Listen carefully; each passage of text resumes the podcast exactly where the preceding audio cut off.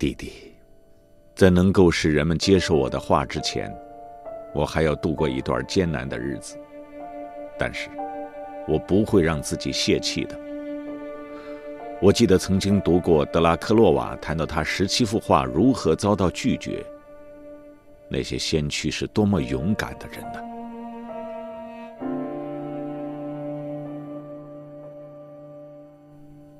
但即使在目前，这场战斗也一定要进行下去。尽管我也许算不了什么，可是我将继续自己的战斗。就我来说，我坚信有一些人，虽然被吸引进城市并被束缚在那儿，但他们仍然保留着对农村不可磨灭的印象，终身怀念着田园的景色和那儿的农民。我记得，我过去如何一连几个钟头在城里逛来逛去，为的是经过商店的橱窗时看上一眼农村的一点景色。至于是什么景色，则根本不在乎。这个礼拜，我开始画一幅农民晚上围在一起吃一盘土豆的画儿我早起晚睡，已经不停的画了三天。到礼拜六晚上，在这幅画干透之前，已不可能再做任何进一步的加工了。我想说。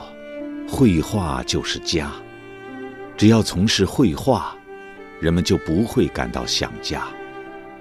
而我以前对文明世界的东西已经感到厌倦了。当一个人感觉自己还真的活着时，他会更高兴。冬天踏着深深的积雪，秋天踩在厚厚的一层金黄色的叶子上。夏天走在成熟的麦田里，冬天漫步在绿草之中，的确是一件美事。永远和割草机和农村姑娘待在一起，也是一件美事。夏天头顶广阔的蓝天，冬天坐在火炉旁，你感到过去历来如此，将来也永远会如此。你可能睡禾草，啃黑面包。但你只会因此而变得更加健康。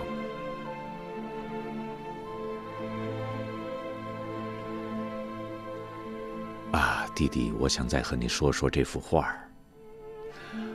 我本想在你过生日那天把这幅画送去给你，尽管现在这幅画只花了比较短的时间，但是画头和手的习作却用了整整一个冬天。至于画这幅画的那几天。十足是一场战斗，不过，它是一场使我感到极为兴奋的战斗。我试图清楚的表现这些在油灯下吃土豆的人们如何用他们伸进盘子的那同一只手挖地，以便使画表现出体力劳动以及他们如何诚实的谋生。我原来的想法。是使人们对完全不同于我们文明社会的另一种生活方式有个印象，所以，我根本不祈求立即得到每个人的喜欢或赞赏。但是，喜欢看见农民穿着他们最好的衣服的人，可以按他们的喜爱去画。至于我，我深信，画出农民的粗鲁，比按照传统把他们画得十分可爱。效果更好。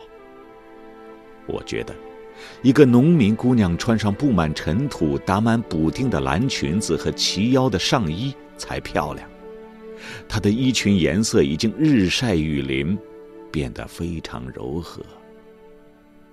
可是，假如她穿上一件贵妇人的礼服，她便失去了她典型的迷人之处。一个农民。身着粗布衣服在田间劳动，比穿着燕尾服一类的漂亮衣服在礼拜天上教堂更具有代表性。